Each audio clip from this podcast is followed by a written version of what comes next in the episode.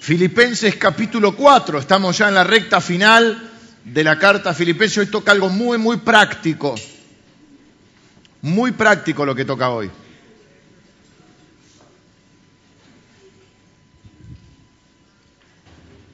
Filipenses capítulo 4, estamos entrando a la última parte de esta carta que escribió Pablo a una gente que vivía en una ciudad llamada Filipos, a una iglesia que él había fundado hace unos cuantos años.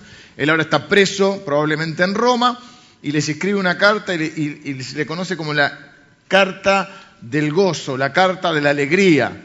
Raro, ¿no? Porque no está este, de vacaciones, no está en la playa, no está en un, en un buen hotel, está preso en Roma. Sin embargo, le va a decir varias veces, regocíjense, alégrense, sean felices, busquen la felicidad en cada situación. Y ahora estamos llegando al capítulo 4 y nos toca un tema muy, muy, muy práctico. Vamos a hablar qué hacer con la ansiedad en nuestra vida. ¿Qué hacer con la ansiedad? Vamos a contestar dos preguntas primero. Primero vamos a hacer una definición casera de la ansiedad. Después vamos a, a ver qué provoca la ansiedad en nuestra vida la segunda pregunta es cuáles son los síntomas, hacer una especie de auto, autochequeo, no es la Fundación Favaloro, pero vamos a hacer un autochequeo de a ver si es cómo estoy de ansiedad en la vida y después vamos a ver una respuesta bíblica a la ansiedad. Filipenses capítulo 4, después les voy a leer unas cositas más que de la Biblia que son fantásticas, que hablan sobre este tema de la ansiedad. La Biblia habla bastante de la ansiedad. Era un problema hace dos mil años, es un problema hoy. ¿Por qué? Porque la vida provoca ansiedad. Y Filipenses capítulo 4, vamos a leer del 1 al 7. Eh, no, vamos a leer más. Vamos a leer hasta el 9. Así que, hermanos míos, amados y deseados, gozo y corona mía, estad así firmes en el Señor, amados. Ruego a Evodia y a Sintique que sean de un mismo sentir en el Señor. Asimismo te ruego también a ti, compañero fiel, que ayudes a estas que combatieron junto conmigo en el Evangelio, con Clemente también y los demás colaboradores míos, cuyos nombres están en el libro de la vida. Regocijaos en el Señor siempre. Otra vez digo, regocijaos. Vuestra gentileza sea conocida de todos los hombres. El Señor está cerca. Por nada estéis afanoso, sino sean conocidas vuestras peticiones delante de Dios en toda oración y ruego, con acción de gracias. Y la paz de Dios, que sobrepasa todo entendimiento, guardará vuestros corazones y vuestros pensamientos en Cristo Jesús. Por lo demás, hermanos, todo lo que es verdadero, todo lo honesto, todo lo justo, todo lo puro, todo lo amable, todo lo que es de buen nombre, si hay virtud alguna, si algo digno de alabanza, en esto pensad. Lo que aprendisteis y recibisteis y oísteis y visteis en mí, esto haced, y el Dios de paz estará con vosotros. Una belleza de pasaje. Sobre este versículo 8, yo tuve que hacer una exégesis en el seminario, me acordé ahora. Me dice que dice todo lo bueno, todo lo puro. Tenía que estudiar todas las versiones de la Biblia y, te hacen una técnica. No sé si en el instituto tenemos eh, esa, materia. Sí está, que te hacen poner cada rengloncito, todas las versiones y ver todo lo que está bueno. Es, es, una belleza de pasaje. Este. Hay, un par de cosas que uno va descubriendo cuando, va leyendo, ¿no? Que son muy lindas. Evidentemente, eh, por ejemplo, viene cuando dice a todos los que están escritos en el libro de la vida.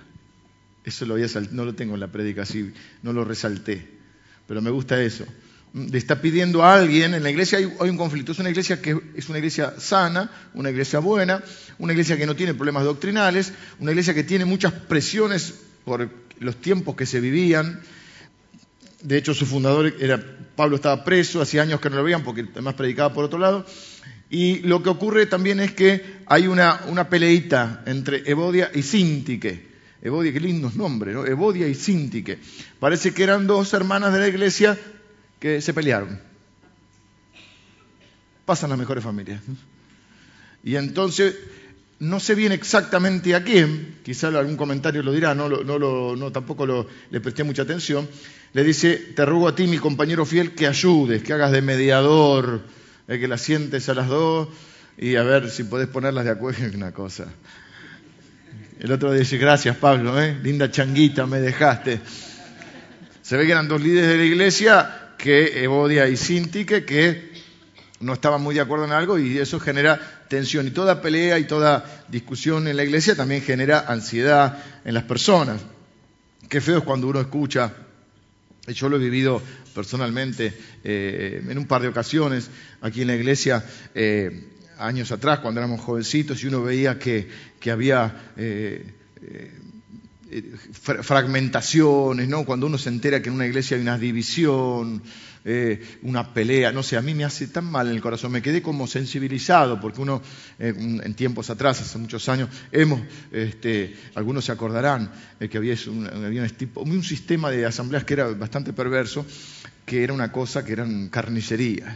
Y entonces uno salía ahí angustiado, ¿viste? Veías que por ahí había problemas en el liderazgo y eso, eso hace que el pueblo entre en ansiedad.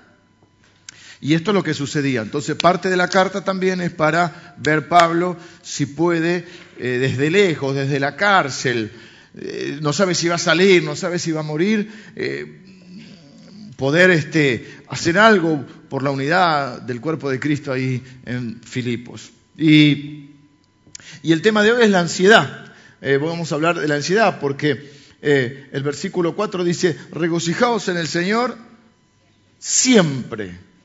Y dice, otra vez, les digo, regocijado. Sé, sé, que cuando, porque sabe que vamos a poner objeciones. Sí, sí, regocijado, vos no sabés cómo estoy. Entonces, eh, saca tu razonamiento. Otra vez te lo digo, regocijate. Sí, sí, yo sé lo que estoy diciendo. Yo estoy preso, ya nos aclaró que está preso, que no sabe si va a vivir, si va a morir, pero él dice, regocíjense, tranquilos. Cantaba hace muchos años hay uno que cantaba manso y tranquilo. ¿No se acuerdan los más viejos? Sí. De Piero que decía manso y tranquilo. Los que son viejos no se acuerdan porque los viejos no tienen memoria. Los jóvenes no saben ni quién es Piero. Y los que estamos en el medio nos acordamos de los anteojillos. Manso y tranquilo. La vida provoca ansiedad. La vida provoca ansiedad hace dos mil años y provoca ansiedad hoy. La pregunta es, eh, cómo resolver este tema, porque no hay que manejar la ansiedad, hay que resolverlo. Bueno, vamos con una definición técnica de la ansiedad, eh, o mejor dicho, no técnica de la ansiedad. La ansiedad es anticipar eh, para el futuro, escucha bien, a ver si te, si te suena, a ver si, si te, te identifica un poco. Es anticiparse al futuro y de alguna manera pronosticar para el futuro el peor escenario posible. No sé si lo hiciste alguna vez. De alguna manera te convertís, eh, es creer que uno es un profeta, pero uno es un profeta de la fatalidad. Uno es un falso profeta, porque no es lo que la Biblia dice para nosotros. ¿Qué dice que Dios tiene para nosotros? Pensamientos de paz, pensamientos de bien, Dice, mis pensamientos son más altos que tus pensamientos, mis caminos son más altos que tus caminos. Pero uno se transforma en un profeta de la fatalidad. Por lo general un falso profeta, porque muchas de las cosas que pensás que van a ocurrir no ocurren. Eso lo decía Borges. Borges decía, tuve muchos problemas en mi vida. La mayoría de ellos nunca existieron. ¿Y cuántas veces dijiste, y si me enfermo, y si te tocaste acá? Un ganglio ya te ves con un cáncer de garganta. Te cuenta alguien, no, sí, porque me tuvieron que operar porque me dolía acá y de golpe. a mí me duele un poco. Hay gente que es así, hay gente que tiene un nombre eso, que los que. hipocondríaco. Un falso profeta. Me va a ir mal. Nadie me va a querer. Me voy a equivocar. Y la ansiedad a veces se convierte en eh, una profecía autocumplida. ¿Saben lo que es eso? Sí. Es como vieron el libro que todos leímos en la escuela, la crónica de una muerte anunciada. Bueno, después ese título lo usan todos los diarios para cualquier tema. Crónica de una votación anunciada. Crónica, tal, le ponen La profecía autocumplida es decir, me voy a equivocar, me voy a equivocar, me voy a equivocar, me equivoqué. Y sí, Eh, Job, que algunos discuten si existió o no existió. A mí ni me importa si existió. ¿Qué me importa si existió? A mí me importa que está en la Biblia y que es una enseñanza eh, que Dios dejó para mí. Y Job dice, el temor que me espantaba me ha venido, lo que temía me ha acontecido. Una especie de fe negativa o de eh, contraesperanza.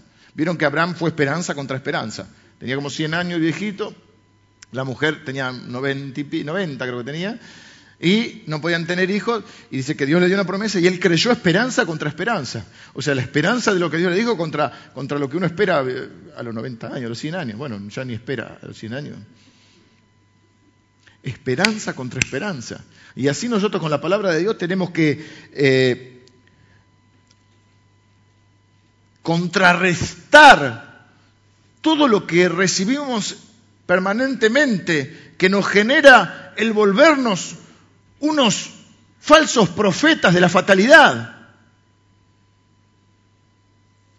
Te llegan esos mails, no lo abras porque te entra un virus en la computadora y te viste, que puede ser verdad, pero si vos lees todo lo que no podés hacer, había un mail que era muy, un correo que era muy cómico, una vuelta que decía, Viste que decía que si tomás Coca-Cola te pasa esto, si haces esto.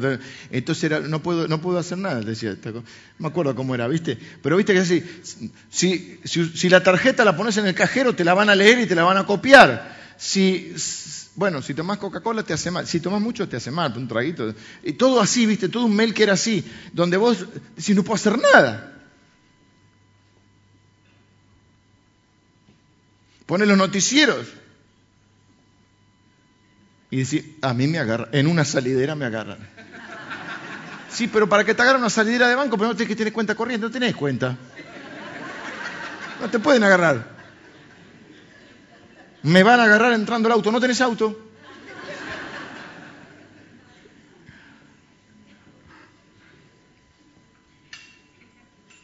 conocido mío acá de la iglesia hace muchos años. No sé qué día un día dijo, no, sí, porque los secuestro. Y otro me ¿y vos qué te van a secuestrar si no tenés nada? ¿Qué rescate van a pedir? Hay que separar la ansiedad, digamos mala, a la buena. A la buena le vamos a llamar, o la buena, a la positiva le vamos a llamar anticipación. Hay, hay cosas que es lógico que te generan ansiedad. Está por nacer tu hijo. Estás en un estado de ansiedad. Los síntomas son parecidos. Te puede subir la presión, eh, por ahí no podés dormir, insomnio, insomnio. Eh, estás pasado, como se dice, roja, cosas que te producen ansiedad.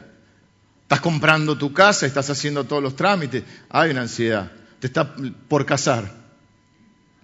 Es algo bueno, chicos. Y decís, bueno, mañana es la boda. Y hay una ansiedad lógica, pero es una, es una expectativa, no es una fatalidad aunque los síntomas a veces son parecidos. Algunas causas de la ansiedad. ¿Qué cosas provocan la ansiedad? Vamos a contestar hoy. Mira, por ejemplo, algunas cosas que fueron cambios. Siempre hubo ansiedad, pero fíjate cómo hay cosas que tienen que ver con la época en que vivimos. Yo no estoy, yo estoy en una descripción de la época. Yo no soy de esos que dicen que antes todo era mejor ni que antes todo era peor. ¿Sí? Había cosas que eran buenas y cosas que no. Yo no soy de esos que ahora también todo antitecnología. No, no, no, que está lindo un día de lluvia, nosotros teníamos que ver eh, la película en blanco y negro Argentina que de terror, ¿sí? Y ahora vos podés tener la compu, la... Yo no estoy en contra de la tecnología ni de nada, pero voy a hacer una descripción de algunas cosas que pasan. Por ejemplo, una cosa que provoca estrés en nuestra vida, estrés, ansiedad, es que antes había algo lo que se llamaba, o no había, electricidad. Entonces cuando se iba la luz, uno se iba a dormir.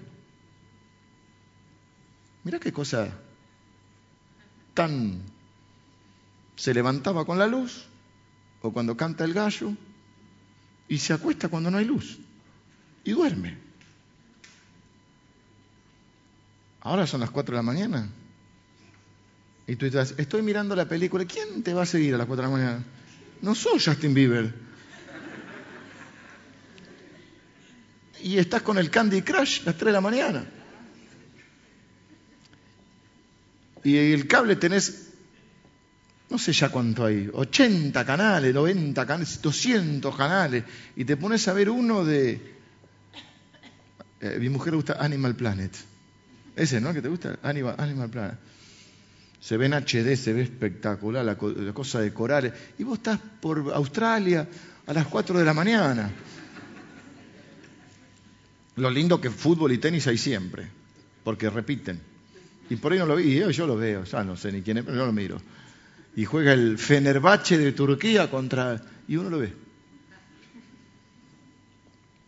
Eh, la tecnología nos, nos quita. Por ejemplo, decía, fuimos a jugar al fútbol con los papás de los compañeritos de Jero y dice uno, oh, mi pibe, porque el mío se estaba por dormir ya. Acá se me a los míos a las 10, ya 10, 10 y cuarto a la cama. Me gusta que duerman para ir a la escuela, tienen que estar bien dormidos, tienen que rendir, tienen que estar por lo menos dormir 8 horas mínimo.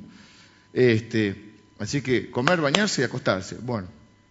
No, dice el mío, por ello me espanto a las 4 de la mañana para ir a trabajar. Se levanta temprano el hombre. Y dice, y mi está con la tele no dije nada, no me tocó opinar sobre la crianza de otro. Y le digo, pero no va a la escuela?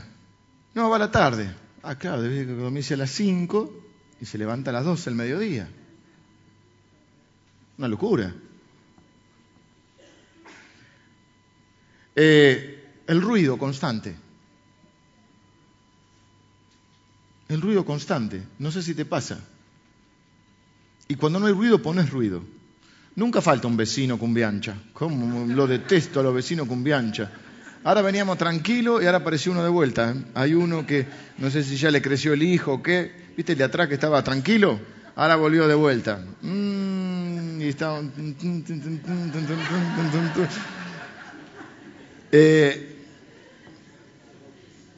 Emilio tiene un chamamecero, vecino, que lo vuelve loco. ¿Cuatro? Ah, unos cuantos, pero hay uno que es el de que está así, que es chamamecero mal, ¿no? Para colmo el chamamé, que no, no estoy en contra del chamamé, pero tin, tin, tin, con la cosita esa. Deja, viste, un poco, deja vivir. Aparte, es como que quieren evangelizarte con su música. Si a vos te gusta, escuchala, ¿qué problema tengo? No, van con el auto, lo ponen bajito los reggaetoneros. Me engañaste, tú me dejaste, amor. Yo quiero escribirte porque te amo, ¿viste eso? Y van. Me da un odio, lo tengo que confesar, un odio. subí el vidrio y quédate adentro, dale. Eh, dale, reggaetonea un poco. Pero déjame vivir a mí. Porque aparte, viste las canciones. Son una canción, siempre lo dejaron. Son como el tango, pero centroamericano. Y no somos centroamericanos nosotros, salvo nuestra hermana que es de Guatemala. Y no es nuestra música, por lo menos no es la, que a mí me agrada. Y si me agradara, tampoco tengo por qué escuchar la música. Y va, pues estás en una estación de servicio y pasa el auto por allá y vos lo escuchás.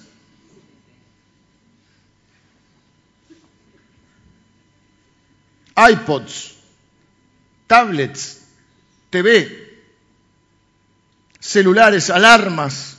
Hace poco sonaba una alarma en casa, no bueno, la nuestra a veces suena también. Pero había una que se ve que no estaban en el día. Se fueron y no volvieron hasta las 12 de la noche. Donde vivimos nosotros, Chela, en la esquina, ya. Todo el día para cinco segundos y arranca. Las alarmas te vuelven loco a cualquier hora.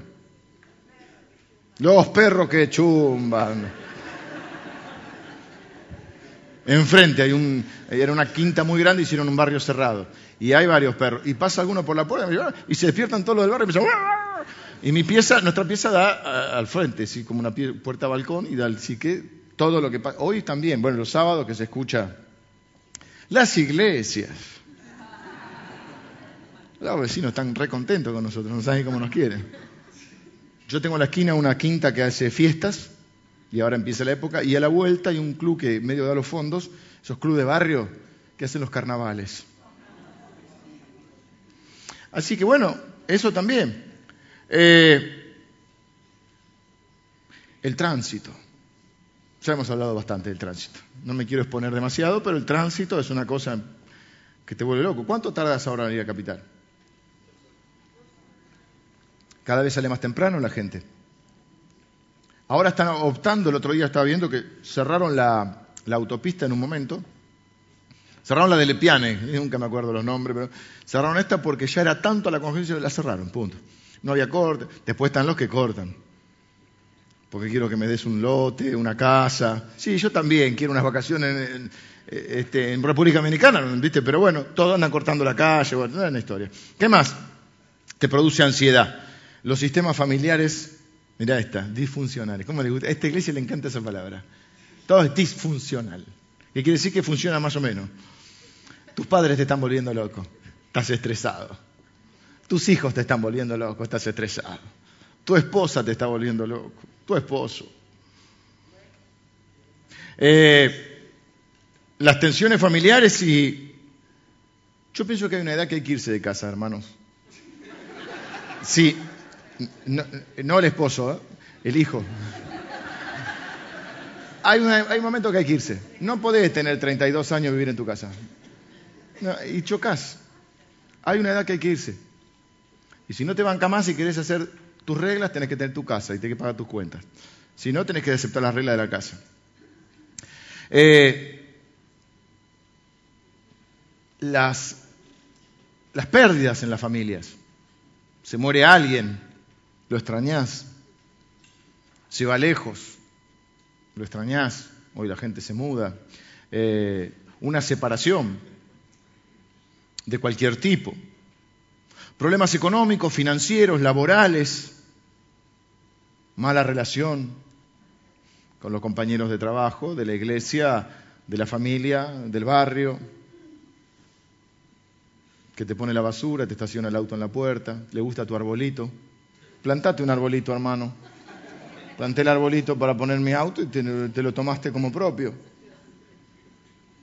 Soy embromado, se nota, ¿no? Y bueno, viejo. A veces el éxito causa, ansiedad. Mira esto. El éxito causa más ansiedad que el fracaso. Te despiden. Sos buena persona. Todos te frotan la espalda. Qué injusto. Te ascienden. Yo creo que no se lo merecía, no era tan bueno. Me lo tenían que, si no hace nada, me lo tendrían que haber dado a mí.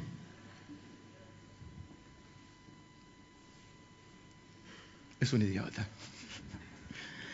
¿Eh? Te critican y te disparan. Eh, los anhelos. ¿Querés casarte? Estás estresado. Te casaste, estás estresado. ¿Quieres tener un hijo? Te estás estresado. No podés tener un hijo. Estás estresada.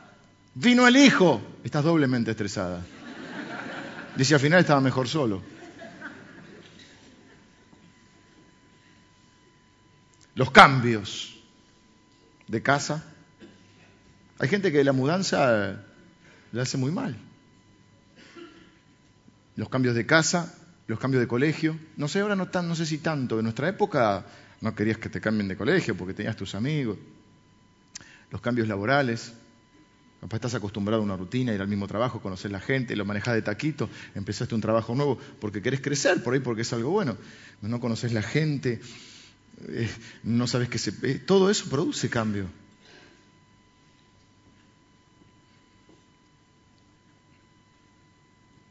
¿Cómo sabes que estás estresado? Vamos ahora con los síntomas. Tengo que apurar un poquito. Algunas cositas. Lo primero, bueno, si sos pastor de la iglesia. No, no es un chiste. Eh, cambios de humor inusuales. No sé si te suena. ¿Mm? No miren a la esposa, los conozco muchachos, no miren, eh, o al esposo. ¿Mm? No hay razón y estás llorando de golpe. De golpe estás allá, de golpe estás llorando. Y ya tenés 43 años, sos un tipo grande, no da para el llanto, ¿viste? La ira, la ira también. Eh, te agarra, explotás por una cosa que hasta la otra semana se lo festejaste al pibe. Ahora resulta que hiciste un escándalo por lo mismo.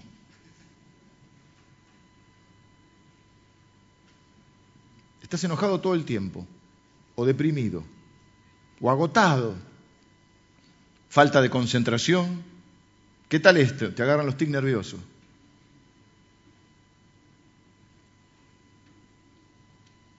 Todos tenemos algún que otro tic. Yo tengo el del cable acá. Eh, algunos se vuelven medio paranoicos. Entonces uno dice, qué feo está el día. Lo dijo por mí. A mí me pasó una vez, no sé de qué estaba predicando, termina, y en la semana llama a una hermanita que ya no está con nosotros. No se la llevó el Señor. Por las dudas, claro. No me gusta hablar de la gente que no está y menos de lo que se murieron. Pero no se murió, está vivo. Pero no vamos a dar, dar, nombre. Llamó en la semana, no sé si estaba, creo que Nati, de secretario de Vale, no me acuerdo. Parece que era Nati la época esa. No, porque el pastor el domingo habló y dijo. Y, yo no entiendo, ¿qué es lo que me quiere decir? No, creía que lo que yo había predicado el domingo era, se lo había dicho a ella.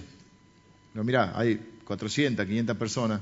Yo no me tomo el trabajo de perder una hora de la oportunidad de predicar la palabra de Dios para decirte algo. Voy y te lo digo personalmente. Pero crea, lo dijo por mí. Paranoia, ¿no? El aumento o la pérdida de peso. Bueno, no si te lo estás proponiendo, sino, viste, cuando de golpe hay gente que se le cierra el estómago y no come cuando está nervioso. Y otro que abre la ladera y una masacre. Y sí, es como reacciona el cuerpo de cada uno. ¿Vieron eso? Dice, necesito algo dulce. tiene una explicación. Yo no estoy acá ahora, no sé si, pero tiene algo que ver con una, cosa en nuestro cuerpo. Eh, y de viejo te pasa.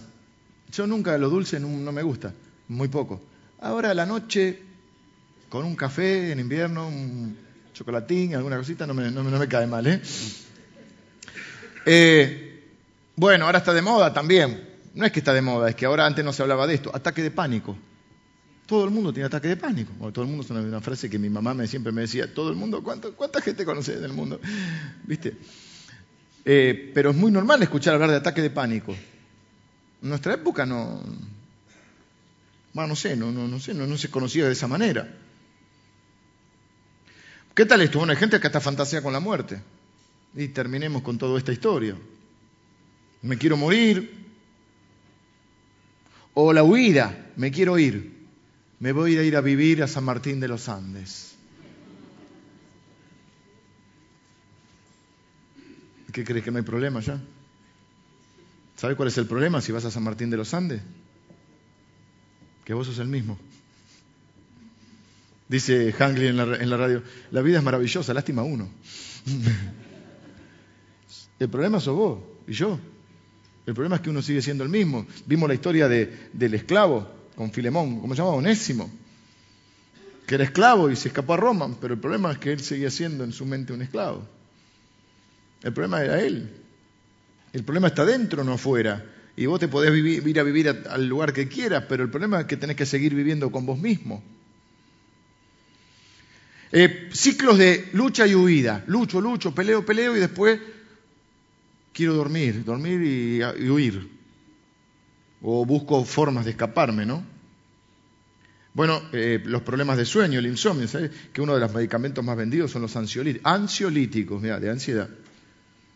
Bueno, abuso de alcohol, tabaco, automedicación. Esta, mira vos, escucha muchacho, conducción temeraria. Vas ahí, lo encerras al otro. Y, ay, la mujer te dice, ¿por qué? ¿Por qué manejas así? Porque le quiero ganar. ¿Ganar qué? No sé, pero le quiero ganar al otro. Uh, escuchen esta. Salidas de compras y gastos innecesarios. Como dicen los viejos predicadores, ¿cuántos dicen amén? Es decir, diga conmigo, gastos innecesarios, gastos innecesarios. Diga conmigo, no debo ir al shopping, no debo ir al shopping.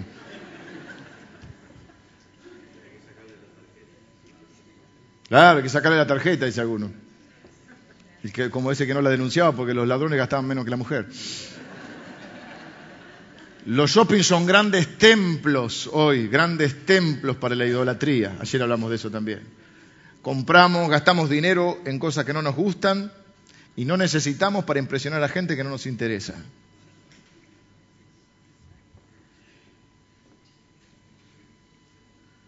Pero bueno, estoy mal. Y como estoy mal, necesito unos zapatos nuevos y una cartera nueva. Y yo no tendría problema si eso calma tu ansiedad. El tema es que es, de efecto corto. Es de efecto corto. dura poco porque sale otro modo. Así pasa, ¿no?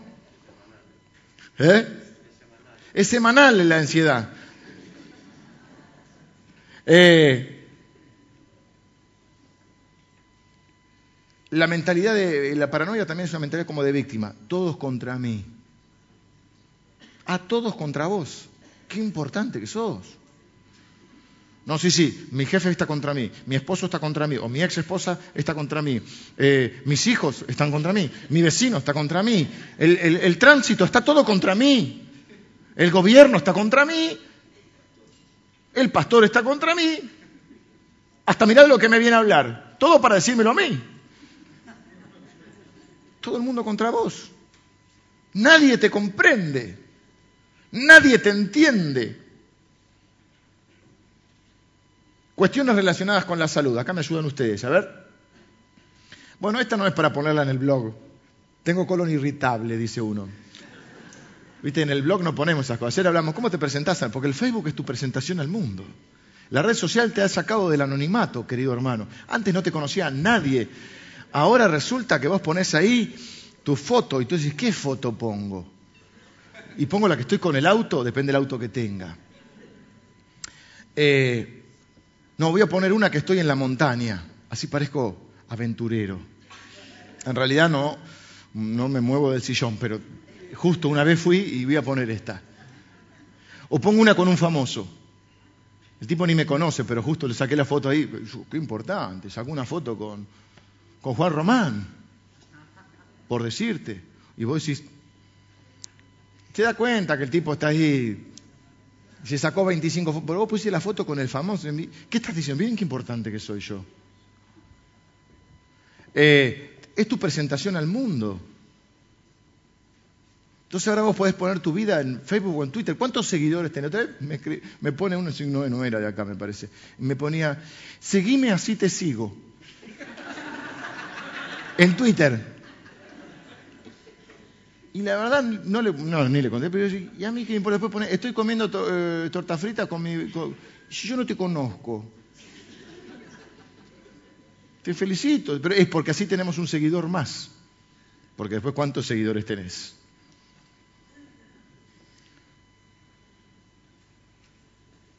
Terapias alternativas para... Ya está. Creo que te di un panorama. Ah, lo, la salud, vamos. Eh, dolores de cabeza, problemas de corazón, alergias, enfermedades crónicas, problemas estomacales, úlceras, presión arterial alta, hay gente que le sale aftas en la boca. ¿Qué más? Transpiración, sudoración. Ataque de pánico, no, sí, pero vamos a lo, a lo físico. Pérdida del cabello, palpitaciones. Uno. ¿Qué más? Baja presión, alergia, fobias, insomnio. ¿Qué? ¿Los callos? ¿Qué dijiste? ¿Qué dijo? ¿Le salen callos? No, si te vi caminar por allá, vos no tenés problema, bebé. Eh, le salen callos al tipo, bueno, che, es su problema. Igual muy estresado no te veo, bebé. A vos no te veo muy estresado. Te conozco un poco y no te veo muy estresado. ¿No es cierto que fuimos con Marco y bebé fue con el viaje con nosotros a Italia y tiene una paz que sobrepasa todo entendimiento, bebé. Todo el mundo apurado, y el bebé estaba, Dios te benedica. ¿Viste cómo camina el bebé? Dios te benedica. Calza 55. Eh, por eso le salen callos. Y claro, el tipo, fuimos a comprar zapatillas en Italia. Tienen que escucharlo al bebé hablando italiano. Es una experiencia religiosa. Y no encontramos. Sacamos unos botes así, no, no le entran. ¿Qué más? Bueno, todo eso. Y algunos te dicen, bueno, lo que necesitas es una, terapia conductual, cognitiva, antidepresivo, tranquilizante, acupuntura. Yo sí sé que me van a pinchar con aguja por todos lados, que me va, a, me va a estresar más, ¿no? Yoga. Pero es estresante. Para mí la yoga, el, o la yoga, no sé cómo se dice, el yoga, ¿no? Porque tenés que poner el talón en el codo. ¿Cómo haces? tenés que sentarte. ¿Viste? ¿Cómo te levantás después? Tenés que hacer la... La de loto, saludo al sol. La vertical, no, no pude llegar. A la vuelta carnera creo que llegué y está algo torcido, así que imagínate. Te estresa. La, ¿Viste la posibilidad? Vos lo ves en la plaza y ves a uno que está. Tai Chi Chuan. Mejor vamos a la solución bíblica, ¿no?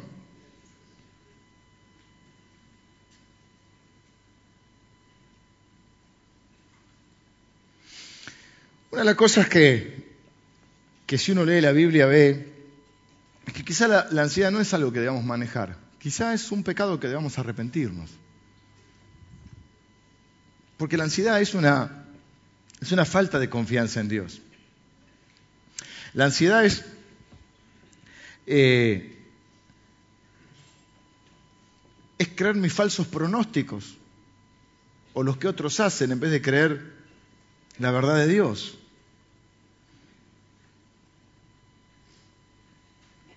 Cuando la ansiedad es, te domina, tu vida se transforma en una vida miserable. La ansiedad, más allá de la broma, te lastima, sufrís, te lastima emocionalmente, te lastima en tus relaciones, te lastima físicamente, todo esto que sucede te trae otro problema. Después ya no sabes si estás ansioso. Claro, estás ansioso y te sale, no sé, una mancha, o te ves una mancha rara acá.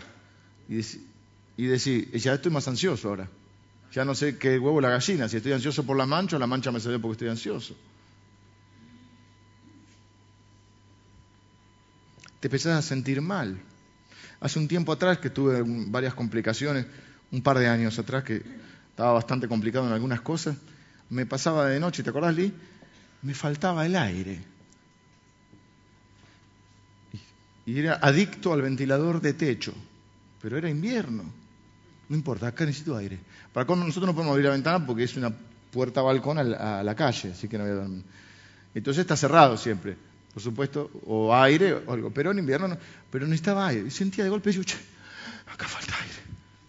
Y dormido me despertaba, esa sensación de, ahogo. Y dije, y claro, ya me entré a hacer la cabeza digo, ¿qué me pasa? Tengo algo en el corazón, ¿viste? Ya te produce más ansiedad. Después se me pasó, pero me duró un tiempo. Lo que encontraba era el ventilador. Y un par de veces para no despertar a la flaca, me fui al baño, que el baño tiene como una especie de, tiene una ventana grande así, y abrí la ventana y saqué la cabeza por la ventana porque necesitaba aire frío. Necesitaba aire, faltaba el aire. Eh, te lastima espiritualmente porque te sentís separado de Dios, emocionalmente porque estás inseguro, estás agotado, estás triste. Eh, relacionalmente porque te afectan tus relaciones, algunos empiezan a aislar, y si estás muy, muy insoportable, muy irritable, nadie te aguanta. Y la gente, la verdad, no tiene obligación de aguantarte, salvo alguno que está cerca, el resto te empieza a evitar. Y vos decís, ¿por qué todo el mundo me evita? Fíjate, no te pongas en víctima. Nadie me llama, nadie me viene a ver. Bueno, ¿qué está pasando? ¿No será que en vez de tirar la pelota afuera y, cuestionar a los demás, te tengas que autoevaluar? Y si no estaré yo este, produciendo alguna cosa que haga que la gente se aleje de mí. Va con onda, ¿eh? En serio. Algunas cosas prácticas que podemos hacer según lo que leímos aquí. ¿Eh? Dice, bueno, regocijaos en el Señor siempre. Otra vez digo, regocijaos. Enfoca tu alegría en Jesús. Vamos con las cosas prácticas en estos minutos que nos quedan. No se maten, que todavía no terminé. Ya se están de un rato, se Enfoca tu alegría en Jesús. Si vos te enfocas en las circunstancias, eh, es probable que las circunstancias no ayuden. Pero tenés que enfocarte en Jesús. Por eso dice, regocijaos en el Señor. Sí, no, pero es que vos no sabés lo que me pasa. Por eso te lo digo, otra vez te lo digo, regocijate. Las circunstancias cambian, Jesús nos cambia. Las circunstancias pueden ser negativas, Jesús es bueno. Las circunstancias pueden no ayudarte, Jesús te va a ayudar siempre.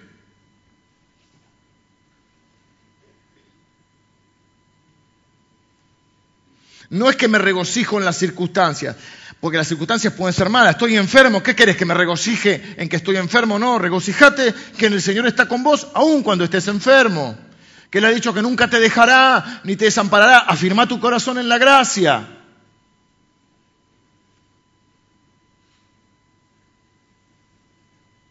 Mirá, incluso si morís, vas a estar con Él para siempre. Regocijate ni en que ni la vida, ni la muerte, ni nada te va a poder separar del amor de Dios. Estás unido a Él. En toda circunstancia. Yo esto ya lo he mencionado varias veces, pero viste que Pablo dice, no me es molesto repetiros. Y para ustedes es seguro, dijo en Filipenses. El que busca encuentra, dijo Jesús. Todo el que busca, encuentra. Lo que busque lo vas a encontrar. ¿Querés razones para deprimirte? Las hay. ¿Querés razones para angustiarte? Las hay. ¿Querés buscar razones para ser feliz? También las hay. Las hay. El que busca encuentra. El tema es qué estás buscando. Siempre tenés algo para, para poder quejarte, ¿o no? Ahora, yo entiendo, hay circunstancias que son feas que pasamos. Pero necesitamos enfocarnos en Él. ¿Qué dijo Él? Tranquilo, no te voy a dejar, no te voy a desamparar. Confiemos en que Dios es bueno y Dios es soberano. Y Él cuida de nosotros.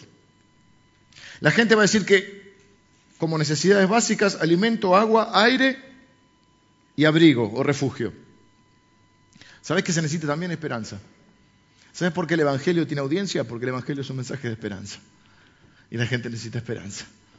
El Evangelio es un mensaje de esperanza, por eso es buena noticia. La palabra Evangelio quiere decir buena nueva, buena noticia. ¿Cuál es la buena noticia? El buen favor de Dios, la buena voluntad de Dios con nosotros. ¿Cuál es la buena noticia? Cristo. Enfócate en Él. Dice la Biblia, puestos los ojos en Jesús. Número dos, dice, vuestra gentileza sea conocida por todos los hombres. ¿Mm? Eh, responde amablemente, otra versión dice razonablemente. A veces cuando estás ansioso pedís cosas que son irracionales. Perdés un poquito la razón, en cierta manera. Esperás que la gente haga cosas que no son razonables que hagan. No tenés razón. No tenés razón.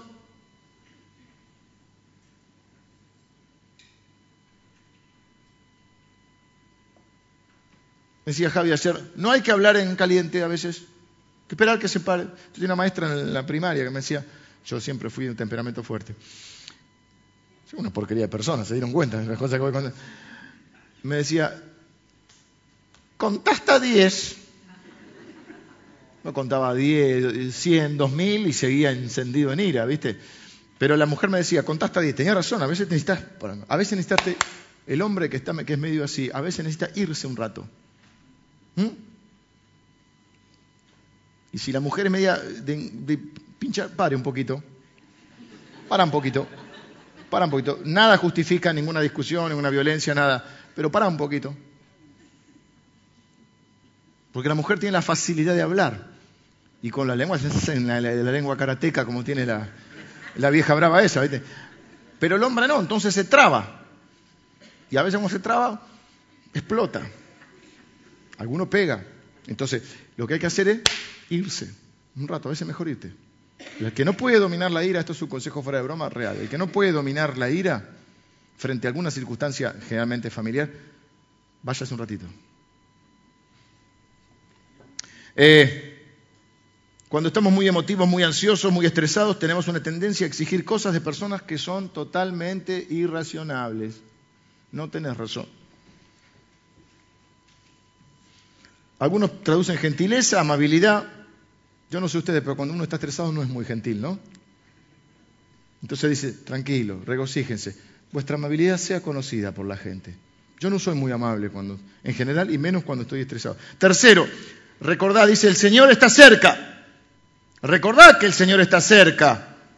Jesús dijo, nunca te dejaré, nunca te abandonaré cuando estás estresado, ansioso, asustado, sobre todo debido a, conflictos personales, te puedes sentir muy aislado, muy solo, muy abandonado, pero Jesús dijo que nunca te va a dejar.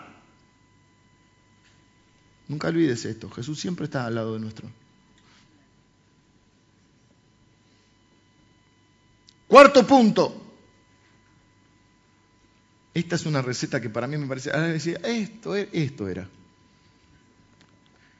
Regocijaos en el Señor siempre, otra vez digo regocijaos, vuestra gentileza sea conocida de todos los hombres, el Señor está cerca, por nada estéis afanosos. ¿Eh? ¿Por qué cosa? Por nada. Si no sean conocidas vuestras peticiones delante de Dios en toda oración y ruego con acción de gracias. Tres palabritas solas, yo aprendí. Oren, pidan y agradezcan. Mirá qué sencillez y qué belleza de la Biblia. ¿Qué tengo que hacer cuando estoy ansioso? Enfocarme en Jesús. Oren, pidan y agradezcan. No pierdas la calma, no pidas cosas irracionales. Seguí tratando de ser amable. No seas, ¿eh? La gente no tiene por qué soportar tu mal humor y tu ansiedad y todo eso. Sé razonable, sé amable. El Señor está cerca. No te olvides nunca que Él está con vos, aunque por conflictos estés separado de otras personas el Señor está cerca. Y después, por nada te afanes. Antes bien, sean conocidas tus peticiones delante del Señor con toda oración y ruego. Miren, esto, por eso yo no entiendo los religiosos cuando dicen deberíamos orar y te lo hacen como una obligación, como que algo feo. Cuando te dicen que es una responsabilidad, no lo querés hacer. Es un, un privilegio que tenemos. Es un arma que tenemos. No es, oh, a ver, ¿cuánto oraste hoy? Cinco horas, yo seis horas, vos sos una porquería. No se trata de eso, se trata de decir, flaco, tenés la oportunidad de recurrir a Dios, al Creador. Sean conocidas tus peticiones, oren, pidan y agradezcan. Qué lindo. Una belleza. Ahora, a mí no me gusta orar sentado porque me quedo dormido, tengo que reconocer. Algunos de ustedes se quedan dormidos cuando yo predico. Yo si me, si me voy a, orar, y me acuesto para orar. Señor, gracias. Entonces, por ahí, ¿por qué hay que orar así? A veces hay que cerrar el cuarto, hablamos de la oración, de las diferentes formas de oración. A veces sí, tienes que cerrar en tu cuarto. A veces te vas al parque, qué sé yo, te vas a caminar. ¿Viste que a veces la gente anda hablando sola por la calle? Y a veces es bueno orar en voz alta, para escucharte lo que estás diciendo. A veces tenés que escucharte lo que estás diciendo. A veces mejor no escucharse para no balearse, pero a veces tenés que escucharte lo que estás diciendo. ¿Y hasta cuándo hay que orar? Hasta que estés mejor. Ora hasta que estés mejor, hasta que te sientas mejor. No van a cambiar las circunstancias, pero va a cambiar tu corazón, tu actitud, tus pensamientos, tu enfoque de la vida, tu enfoque de la situación. Anda a caminar, yo digo que esta ciudad no te ofrece tanto como otros, ¿viste? Yo veo en las películas y está deprimido y se va a un acantilado, dice, eh, ahí se le pasa la, depresión a cualquiera, ¿viste? Va y se sienta en el acantilado y mira el, mar. Yo soy fanático de la playa y del mar. Qué más lindo que caminar ahí, bueno.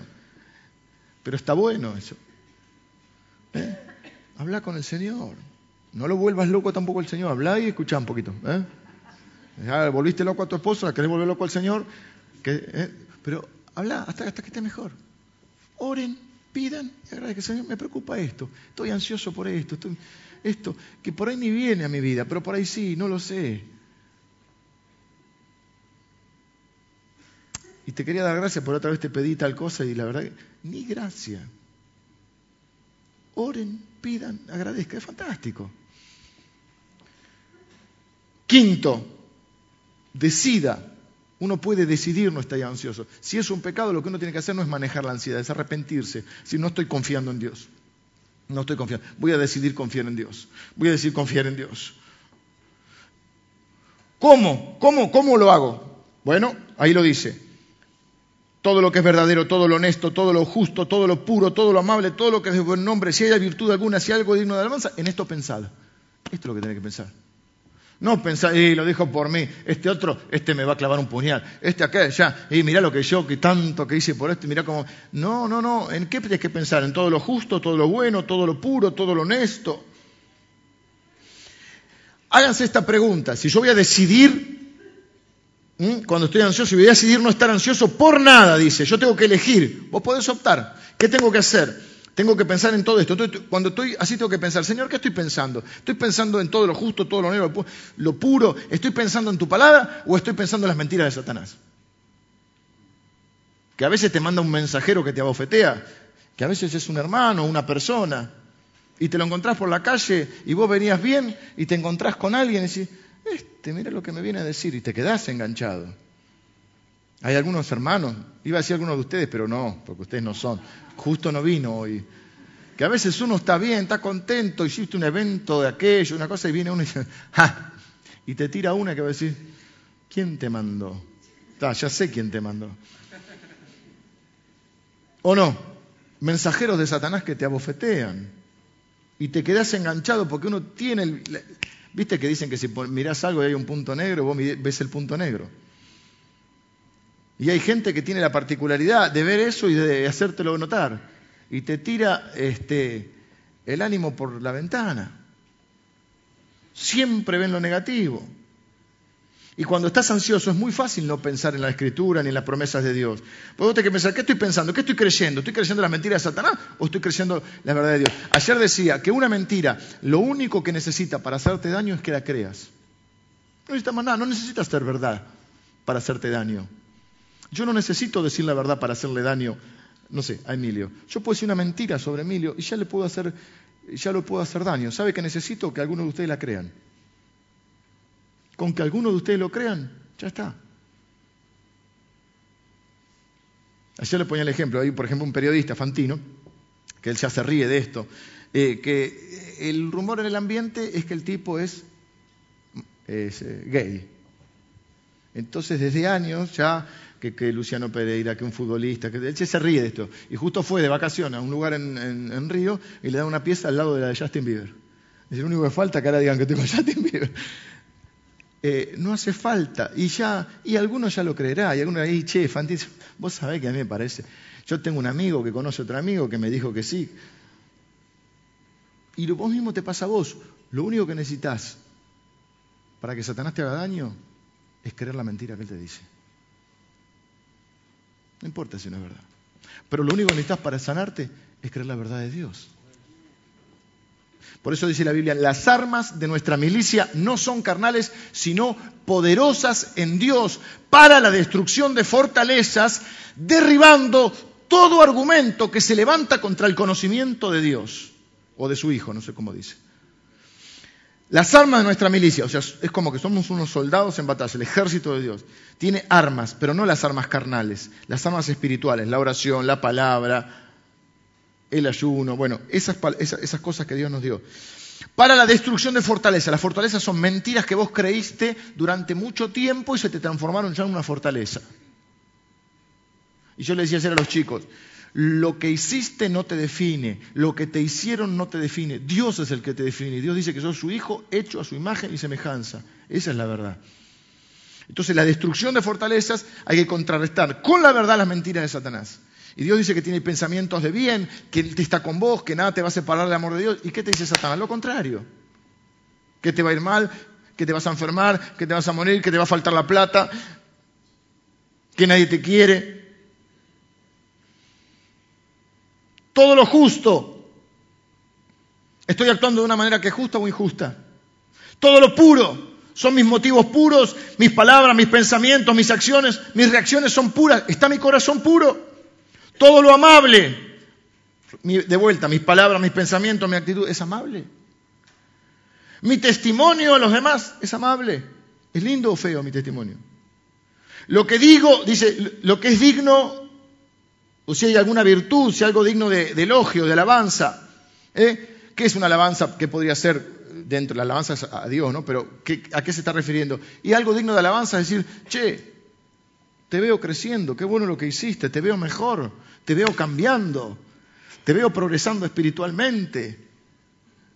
Algo digno, ¿eh? que los otros cristianos lo vean. O los otros dicen, mm, esto que estás haciendo no está bien, siempre eh, eh, estás culpando a los demás, siempre estás en desesperación, siempre perdés la esperanza. ¿Estás actuando de una manera loable o reprobable?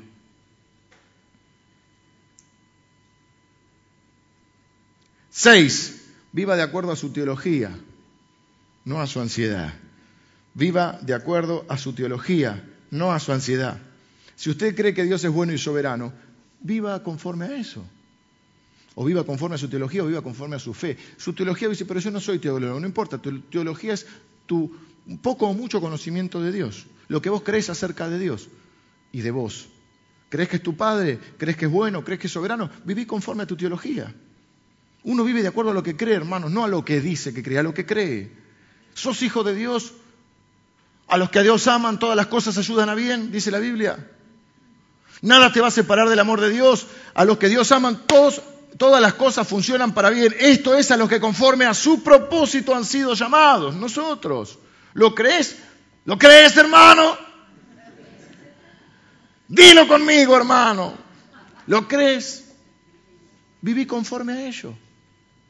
Actúa conforme a eso. Si usted cree que siempre hay algo en lo cual te podés regocijar, bueno, regocijate. Siete, conéctese a la iglesia. Evodia y Sintique se llevaban mal. Pablo no les escribe una carta personal a cada uno, le escribe una carta a la iglesia y le dice, che, fíjate qué pueden hacer. Hay Clemente y otro más. Ustedes los que están escritos en el libro de la vida, hagan ahí un poco de mediadores. Conectate a la iglesia, porque eso te ayuda a contrarrestar la ansiedad te hace aislarte.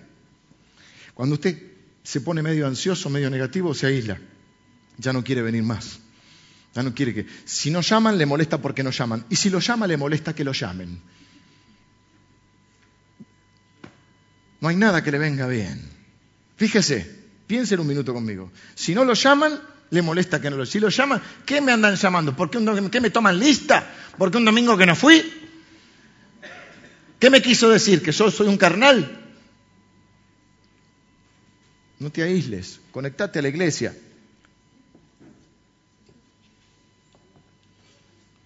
Conectate a la iglesia. Conectate a un grupo. Está lleno de grupos acá de hombres, de mujeres, de jóvenes, de viejos, de niños. Conectate a un grupo.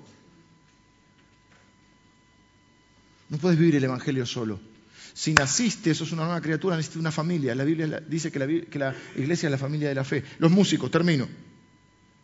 Por último, dice, y la paz de Dios, que sobrepasa todo entendimiento. Esta frase es alucinante.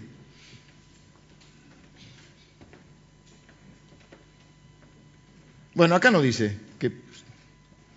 Acá dice el Dios de paz estará con vosotros. Pero hay una frase que dice, la paz de Dios que sobrepasa todo entendimiento. Es decir, no cambió nada, no entiendo por qué, pero ahora tengo una paz que antes no tenía. Si practicas estas disciplinas, si no te las acordás, si no las anotaste, podés pedirte, son, son muy prácticas, ¿eh? Yo quiero decirte esto. No tiene ningún sentido que te estés volviendo loco. Cuando cuando yo no he practicado estas disciplinas y he elegido dejarme llevar por la ansiedad, me equivoqué mucho.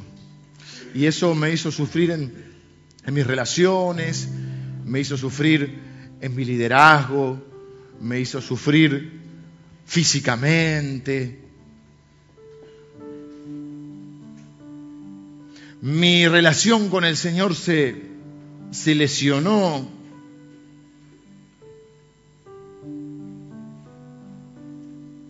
no he respondido como debiera y he pecado. Porque la ansiedad no es algo que hay que manejar, es un pecado del cual hay que arrepentirse. Es una falta de fe en Dios. Hay uno que está haciendo ruido acá.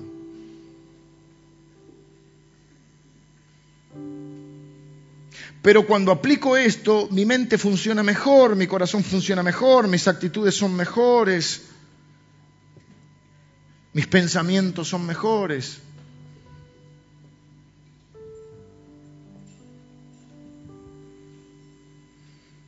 Mi amabilidad hacia la gente es mejor. Y es lo que yo quiero para, para ustedes.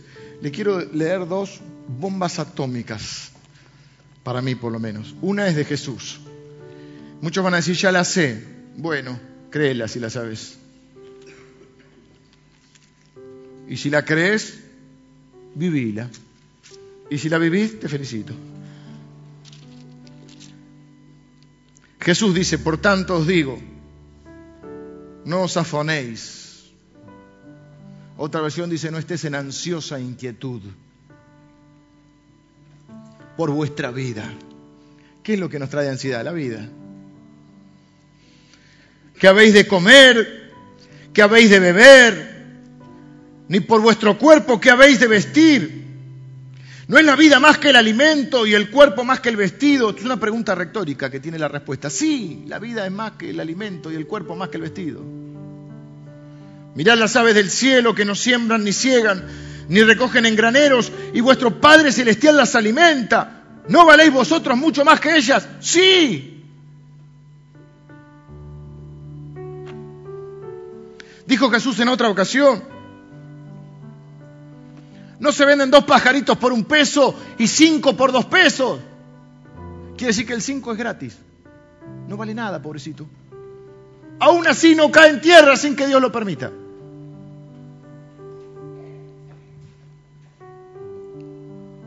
¿Y quién de vosotros podrá, por mucho que se afane, añadir a su estatura un codo, 50 centímetros? Si ni siquiera podés hacer eso, dice Dios, como si fuera fácil, ¿no? Crecer 50 centímetros, hay muchos que desean crecer 50 centímetros. No miren para este lado. ¿Podrá alguno añadir a su estatura? Si no podés hacer eso, déjalo a Dios. Y por el vestido, ¿por qué os afanáis? Considerad los lirios del campo cómo crecen. No trabajan ni hilan como muchos hermanos. Pero Dios los alimenta. Pero digo que ni a un Salomón, con toda su gloria, se vistió así como uno de ellos. Y si la hierba del campo que hoy es y mañana se echa en el horno, Dios la viste así, ¿no hará mucho más a vosotros, hombres de poca fe? Sí, claro que sí. No os afanéis pues diciendo qué comeremos o qué beberemos o qué vestiremos, qué va a pasar conmigo en el futuro. Porque los gentiles, la gente que no tiene fe, busca estas cosas. Pero vuestro Padre Celestial sabe que tenéis necesidad de todas estas cosas. Mas buscad primeramente el reino de Dios y su justicia estas cosas os serán añadidas. Así que no os afanéis por el día de mañana, porque el día de mañana traerá su afán. Basta cada día su propio mal. Después dice en el capítulo 7,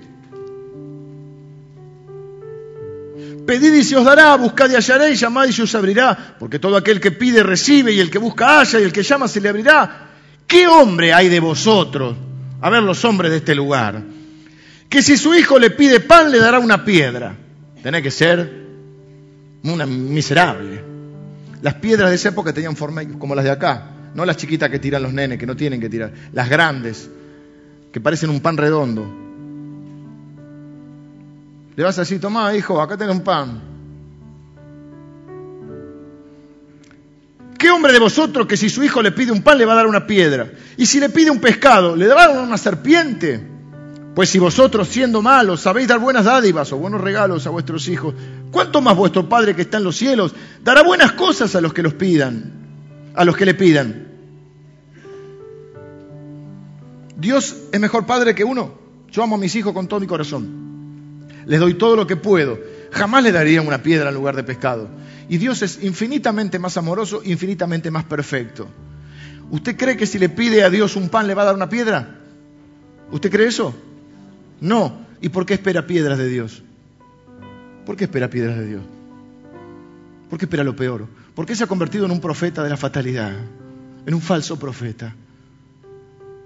Yo quiero que usted esté tranquilo. Leí hace varios años atrás, en aquel momento, no sé ahora, que hay 48 mil millones de aves. Yo creo que están todas en mi patio. Y ahí arriba de mi auto, eh, mi auto es el baño para ellos. Hasta la pintura te saca. No lo podés sacar. Yo no sé qué comen estas aves. Y ahora ya me propuse hacer un ejercicio espiritual. En serio lo digo. Porque protesto mucho por eso yo. Me molestas mucho que al auto, me molesta que me caiga en el vidrio, ¿viste? Me caiga, me caiga, dije, ¿eh? que me caiga en el vidrio acá del costado, y chorreando así. Es algo que me molesta. Y dije, ahora cuando las vea, no voy a protestar más. Voy a decir, si Él cuida de las aves, cuidará también de mí. ¿Mm? Y me acordé entonces, dije 48 mil millones, 8 por persona. Bueno, yo tengo más, a alguno de ustedes está faltando alguno. 8 mil. ¿Qué queda Dios? Se exageró, se fue de mambo. ¿Qué? ¿Por qué será? Y yo creo que para que usted no dude. Y usted ahora se va a acordar. Y cuando usted esté angustiado y esté dudando, mire para arriba. Y diga, si Él cuida de las aves, cuidará también de mí. Si Él viste a los lirios del campo, no sé cuántas cantidad de especies de flores hay. Hace un tiempo, el año pasado creo que fue, en el parque acá hicimos todo, pusimos flores, hicimos todo, cambiamos todo el, el parque. Y Lili le anda sacando las fotos ahí a la foto. Dice, nadie se vistió como ellas. ¿Pensás que Dios te va a dar una piedra? ¿Por qué estás ansioso? ¿Pensás que te va a dar una serpiente? ¿Vos le darías una serpiente a tu hijo? Si te pide un pescado. ¿Y por qué pensás que Dios te la va a dar? Dice el apóstol Pedro, y con esto termino, capítulo 5, creo que es de la primera Pedro, echando toda vuestra ansiedad sobre Él, porque Él tiene cuidado de vosotros. Echando toda vuestra ansiedad sobre Él, porque Él tiene cuidado de vosotros. Yo quiero que cierres tus ojos ahora y que tu corazón reciba esta palabra y comience a crecer tu fe y comience a crecer tu confianza en Dios. Nada te va a separar del amor de Dios. Buena cosa es afirmar el corazón con la gracia. Dios cuida de ti. Dice la Biblia que sos su especial tesoro, sos su hijo. Dios sabe cuidar de sus hijos. Dios sabe de qué cosas tenés necesidad. Tranquilo. No se venden cinco pajaritos por dos pesos. No cae en tierra sin que Dios lo permita. No valés vosotros mucho más. Él va a cuidar de ti. Él va a proveerte. Él va a abrir un camino donde no lo hay. Él sabe hacer nuevas todas las cosas. Quiero dejarte un minuto para que tu fe crezca. ¿Eh? Ahí donde estás puedes orar en silencio, abrirle tu corazón al Señor. Si hay algo que te está inquietando y el corazón galopa y galopa, aquietalo en la palabra de Dios, aquietalo. Aquietalo. Decirle, si Él cuida de las aves, cuidará también de mí.